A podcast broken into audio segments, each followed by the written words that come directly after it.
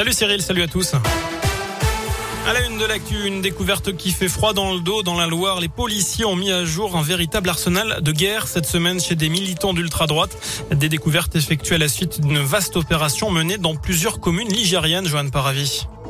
Oui, Sébastien, les perquisitions ont eu lieu en début de semaine au Bessa, à Saint-Genéval-Ifo et Saint-Étienne. Un commerce, mais aussi les domiciles de trois personnes étaient ciblés. Les forces de l'ordre ont découvert un pistolet mitrailleur, un fusil d'assaut, deux fusils à pompe, trois grenades et plus de 2500 munitions. Trois personnes appartenant à la mouvance ultra-droite survivaliste ont été interpellées.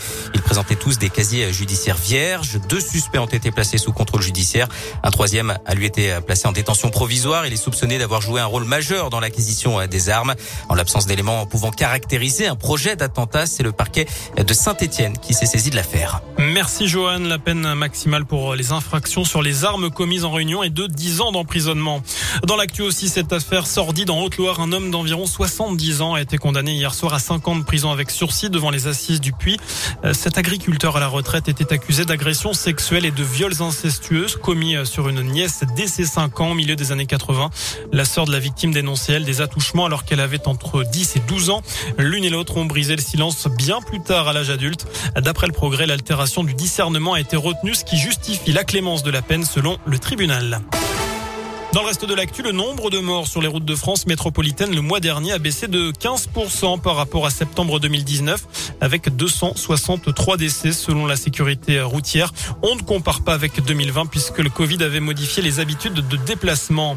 En bref, un record sur le marché de l'emploi. Le nombre des déclarations d'embauche de plus d'un mois hors intérim eh bien, a continué de progresser au troisième trimestre, plus 11,4%. C'est tout simplement du jamais vu.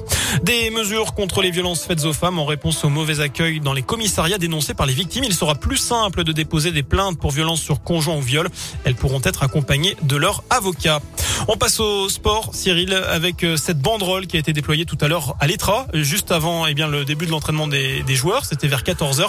Puel, deux points. On te laisse 24 heures pour démissionner. Voilà ah, qui quoi, est clair. C'est clair. En tout cas, ce qui est sûr, c'est que les Verts jouent demain eh bien, face à l'équipe d'Angers. Et ce sera un match du côté du stade Geoffroy Guichard et puis du sursis d'ailleurs pour les Green Angels. La commission de discipline de la Ligue a infligé deux matchs de fermeture avec sursis pour le COP Sud. Cela fait suite aux incidents lors du derby le 3 octobre dernier. Des dizaines de fumigènes avaient notamment été craqués. Geoffroy Guichard, donc, que vous pourrez peut-être retrouver, vous qui êtes supporter de la SS demain soir. Tout à fait. Il y aura des places à gagner d'ailleurs pour supporter les Verts avant 18h dans MyScoop.